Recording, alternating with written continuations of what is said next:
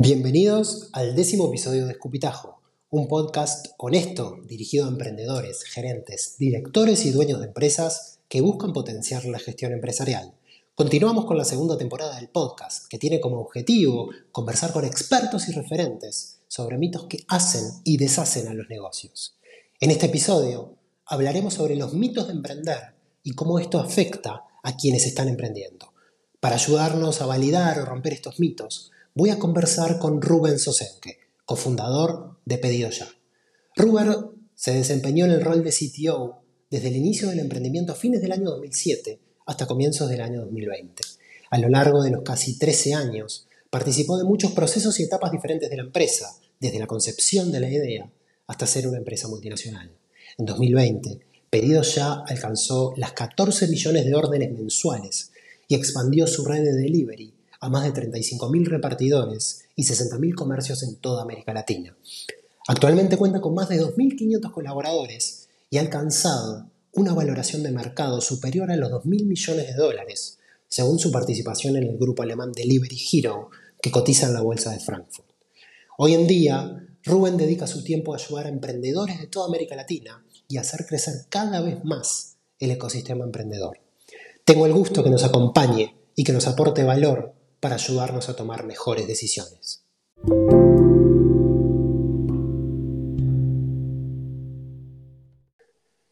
¿Cómo andas, Rubén? ¿Cómo andas, Alan? ¿Todo bien vos?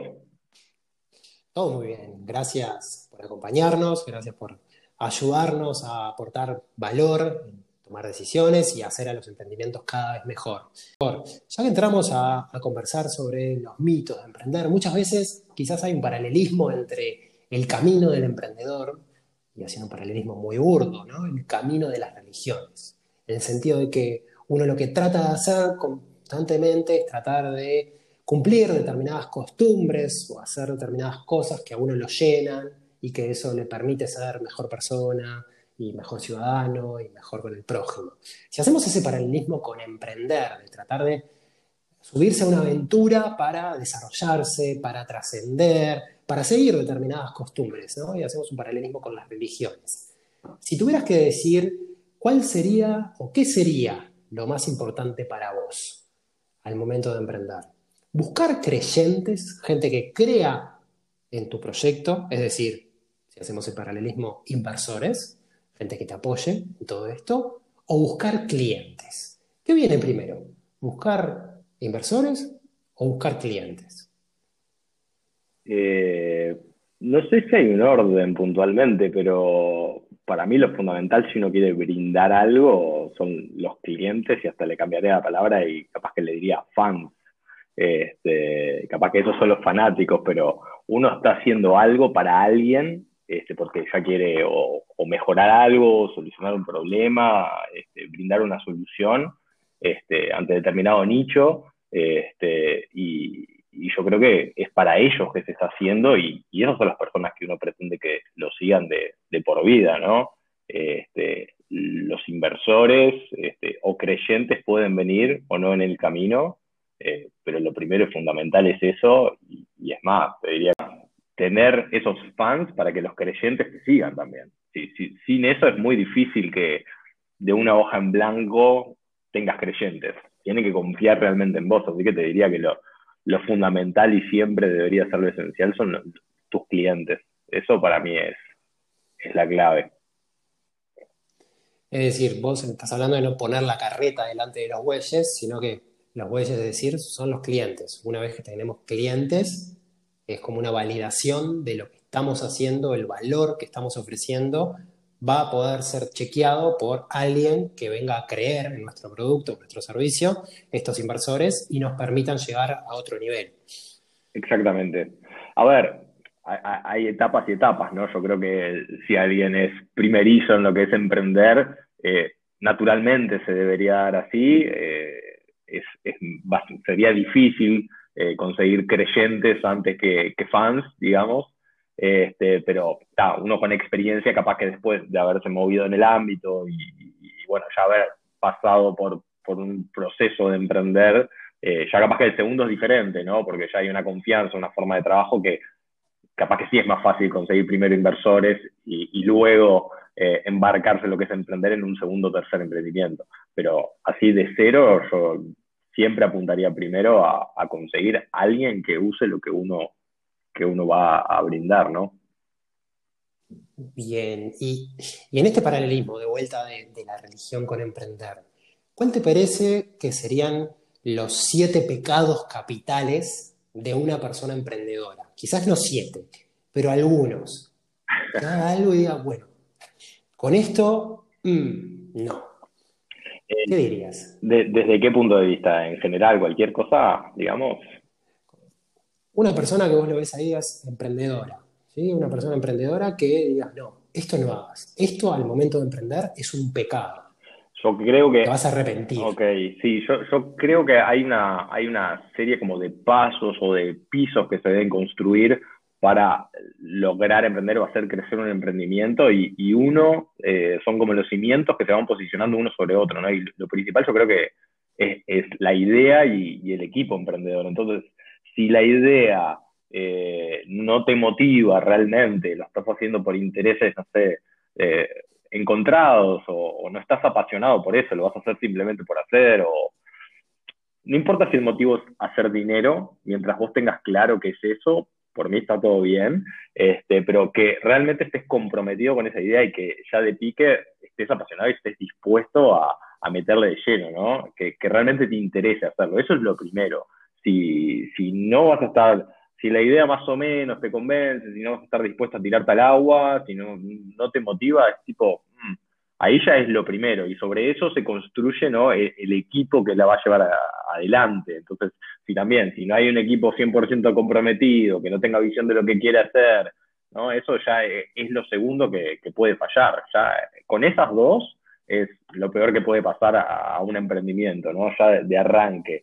Y después son decisiones sobre la marcha, más de capaz que llamarlo ejecución, pero tener una visión clara de, bueno, eh, la rentabilidad de la idea, si es sustentable por lo menos a lo largo del tiempo, si hay un mercado para eso, eh, realmente planificarse, ¿no? Tener en cuenta, ok, no te digo un plan de negocio, pero un modelo de negocios claro de quién es mi segmento de clientes, cuál va a ser mi estructura de costos, cuál, van a, cuál va a ser mi modelo de ingresos o mis fuentes de ingresos, si hay varias pero como tomarse el tiempo para pensar las cosas y no directamente ir y decir, me pongo a ejecutar cosas, hago cosas y veo qué pasa. Todas esas cosas tienen que responder a algo.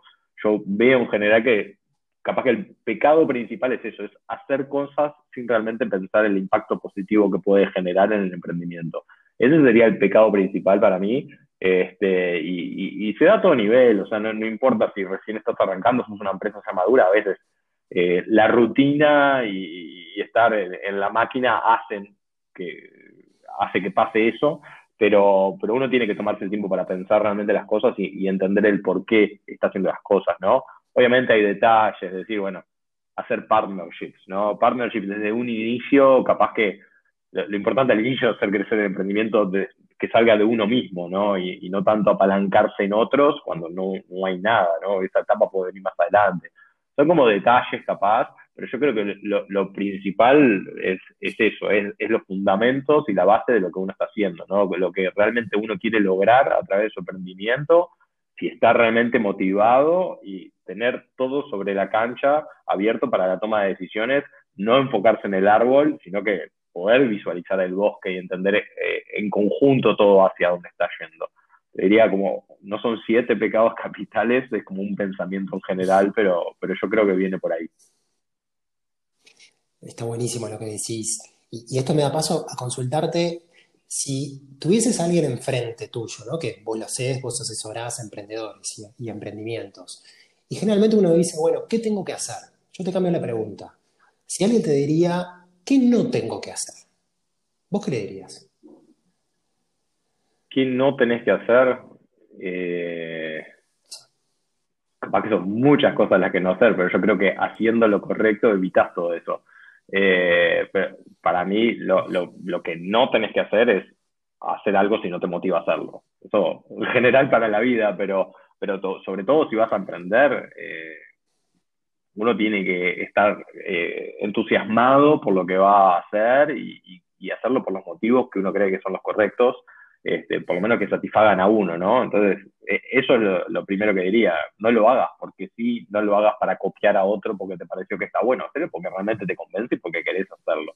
Eso para mí es el puntapié de todo. Eso es lo, que le diría a cualquier emprendedor. Si realmente lo haces, tengo varios contactos que he tenido llamados con, emprendedores para validar ideas simplemente y, mi respuesta ante muchas de esas ideas, ¿no? Te dicen, mira, tengo pila de ideas para, hacer y capaz que te dicen tres ideas diferentes pero totalmente diferentes y es, ok, pero ¿qué es lo que te motiva a vos? Porque hacer por hacer, por, porque te gusta emprender o porque no querés trabajar en una empresa como dependiente, está bien, pero hace algo que te motive. Así que yo creo que el puntapié es ese, hacer algo que realmente a uno lo, lo motive y esté apasionado por, por, embarcarse en eso, porque emprender no es sencillo, lleva muchísimo tiempo, consume muchísimo tiempo y entonces uno tiene que hacer realmente algo que lo convenza y, y esté contento ¿no? de haber tomado esa decisión.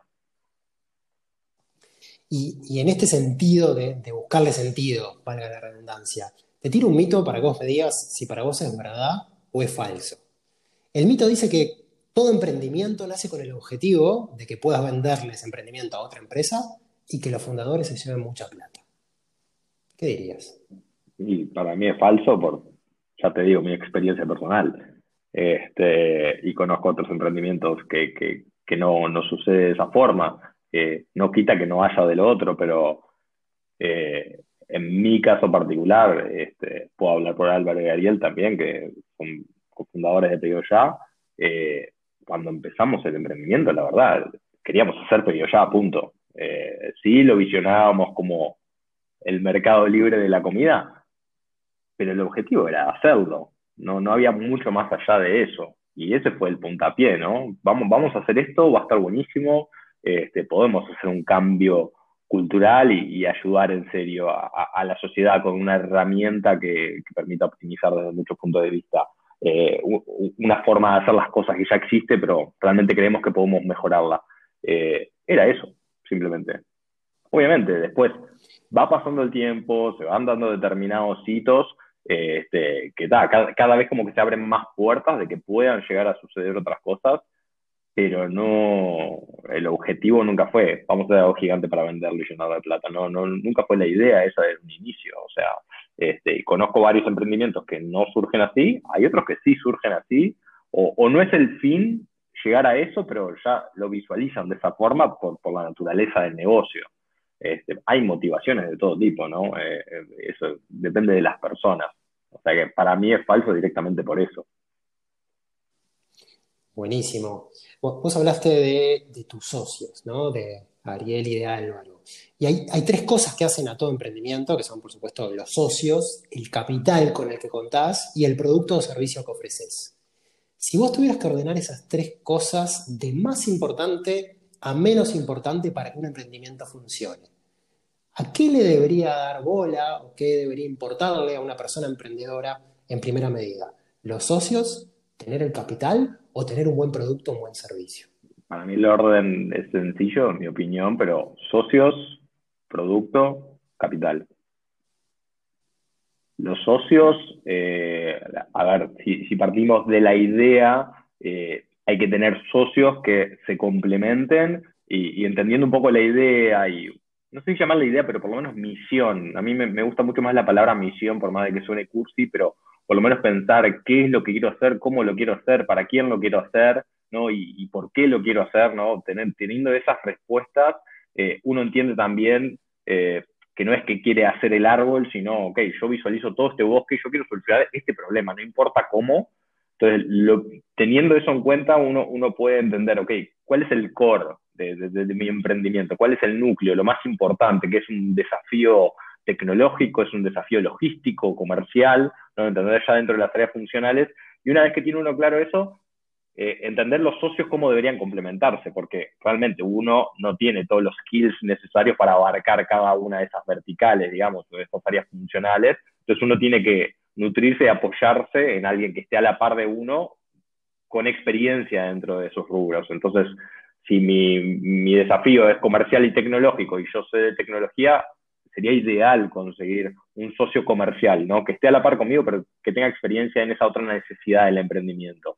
Eso es lo primero. Incluso, obviamente, podés ser emprendedor solo, eh, es un riesgo, eh, dos cabezas piensan mejor que uno, y, sobre todo si uno quiere conseguir capital, ¿no? Es, un riesgo grande para un inversor decir, ok, voy a invertir este emprendimiento que está este emprendedor solo, ¿no? Le da mucho más tranquilidad que haya varios fundadores. Eso para mí es la base del equipo fundador, ¿no? Que se complementen y, también alguien que esté en la trinchera contigo, ¿no? Este, alguien que pueda llamar a las 4 de la mañana a comentarle inquietudes o cosas y, que te responda. Este, uno puede tener mentores y eso, pero no, no lo está viviendo, no está atravesando el mismo viaje con uno. Entonces, para mí eso es fundamental. Y después, obviamente, teniendo un equipo emprendedor, digamos, y teniendo capital, no, la verdad no, no, haces nada. Precisas un buen producto, una buena iniciativa, este, que realmente tenga esto que yo te comentaba, los fans de eso, que lo quieran usar, que lo necesiten, ¿no? que estén dispuestos a pagar por eso. Este, y, recién ahí puede venir capital porque depende de la naturaleza del emprendimiento. Hay veces que no, realmente no precisas de capital. Entonces, no está siempre eso en la ecuación. O sea, sí precisas capital, pero no algo astronómico que, ah, no, yo esto no lo puedo arrancar hasta que no tenga 100 mil dólares. Pero no sé si están así, porque en principio lo que vos tenés para brindar es tiempo. Obviamente el tiempo es dinero, pero vos estás dispuesto a, dedicárselo a esto. Entonces, capital no precisas ya. Si querés hacerlo crecer, probablemente precises, pero también podés conseguir, capaz que Friends and Family primero, podés probar el concepto, y a medida que va creciendo vas tomando la decisión, ok, me conviene salir a buscar capital ahora sí o no. Entonces es como una serie de etapas que se quieren dar, pero primero equipo, después producto y después vendría la parte de inversión. Buenísimo, buenísimo como lo describiste. Y ahora cuando, te, hago una cosa, cuando alguien tiene ganas de hacer algo, ¿no? y se le ocurre una idea, esto que estábamos charlando, generalmente uno la comparte con personas cercanas de su círculo, que sea, como dijiste, family and friends, ¿no? amigos y familiares. Y se nota mucho en ese compartir y que la otra persona te quiere y tiene una relación determinada forma emocional contigo, que cuando le contás la idea, el feedback generalmente es sí, pero. Y empiezan los peros, ¿no? Pero cómo, pero cómo vas a dejar tu trabajo, pero cómo esto, pero cómo vas a conseguir plata, y cómo vas a hacer para vivir, y cómo vas a hacer, etcétera, etcétera, etcétera. ¿Vale la pena compartir con nuestro círculo íntimo lo que queremos hacer? ¿O es mucho mejor pedir un feedback más, de cierta manera, honesto a alguien que no sea de nuestro círculo, pero que tenga la suficientemente distancia para poder decirnos verdaderamente si esa idea puede llegar a ser algo útil o puede llegar a ser algo a explorar. ¿Qué te parece? A mí me parece y soy partidario de compartir la idea con todo el mundo. O sea, mejor feedback que la que te puede dar cualquier persona y diferentes vínculos, eh, en realidad es lo mejor que puede haber, porque uno la idea va mutando a través del tiempo también. Entonces, al haber este intercambio, no importa con quién, también uno como que lo va rehaciendo en su cabeza, ¿no? Contarlo también en voz alta hace eso, uno se escucha también lo que está diciendo. Y es como que probablemente si yo tengo una idea ahora y te la empiezo a contar a vos, mañana se la cuento a otra persona, dentro de una semana esa idea haya cambiado. Y, para mí es súper enriquecedor en ese sentido. Eh, no importa los no, los pero, digo, uno tiene que confiar en uno mismo eh, obviamente prestar atención y escuchar, eh, porque capaz hay cierta razón por ese lado, pero también le da a uno la posibilidad de moldear esa idea, ¿no? Este, pero yo soy súper partidario de compartir, muchas personas tienen miedo de compartir porque le pueden robar la idea. Y la verdad, no es solo la idea, acá ideas tiene todo el mundo, el tema es quién lo ejecuta y quién lo lleva a la práctica. Entonces, por contarle a alguien qué quiere decir que esa persona vaya a salir corriendo a hacerla, este, no, no me parece que tenga mucho sentido tenerle miedo a eso, si no, no le, no le vamos a estar contando a nadie. Este, y la verdad no nos, no nos creemos nosotros mismos suficientemente capaces de poder ejecutarlo. O era demasiado sencilla, demasiado sencilla la idea como para que cualquiera pueda venir a hacerla. O sea, e, esos pensamientos me parece que uno mismo se autolimita a veces, este, pero nadie te pone límites. Entonces uno mismo tiene que empezar a empujar las barreras y, y tirarse porque la verdad es que todo se puede. Entonces, feedback de todo el mundo, más que bienvenido, sobre todo de amigos cercanos, pero también de, no sé, de mentores, de gente que esté en el entorno, en, el, rubro donde yo me voy a embarcar en ese negocio, potenciales clientes. Tener feedback de todos lados ayuda a uno a formar la idea, capaz que ciertas cosas que uno, uno creía no eran tan así, entonces está bueno tener ese feedback desde el inicio. Este, obviamente vas a recibir muchísimos no está bueno, muchísimos eso no va a funcionar, como me ha pasado a mí a lo largo de, estos años, pero, pero, bueno, uno tiene la, opción de demostrar lo contrario, ¿no? Este, y creo que también eso a uno lo alimenta, ¿no? Para, para demostrar lo contrario. Entonces, para mí es súper importante compartir las ideas y no importa con quién. Sería abierto ante todo el mundo, obviamente, ser consciente, tampoco estar gritando con un megáfono por la calle las ideas, pero sí con determinadas personas que uno tenga alguna confianza o que crea que puede sacar un output positivo de esa conversación, ¿no? Creo que viene más por ahí. Buenísimo. En lo que acabas de decir distinguiste dos cosas, ¿no? Una la idea y otra la implementación.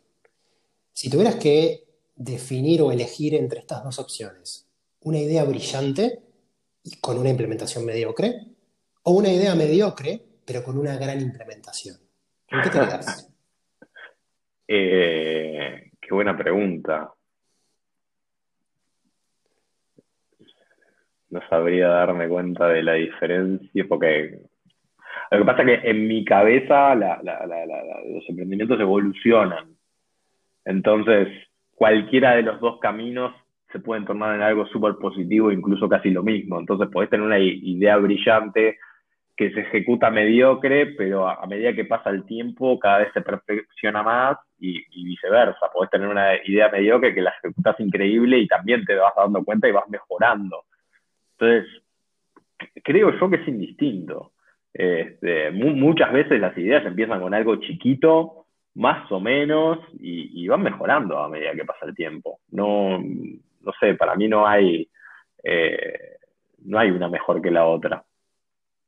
Depende también si me decís al, al corto plazo, a largo plazo. Este, si me decís al corto plazo, y la verdad prefiero algo mediocre que se ejecute increíble en poco tiempo y ya esté funcionando, por ejemplo.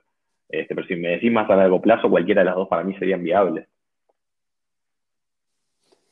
Buenísimo, Rubén.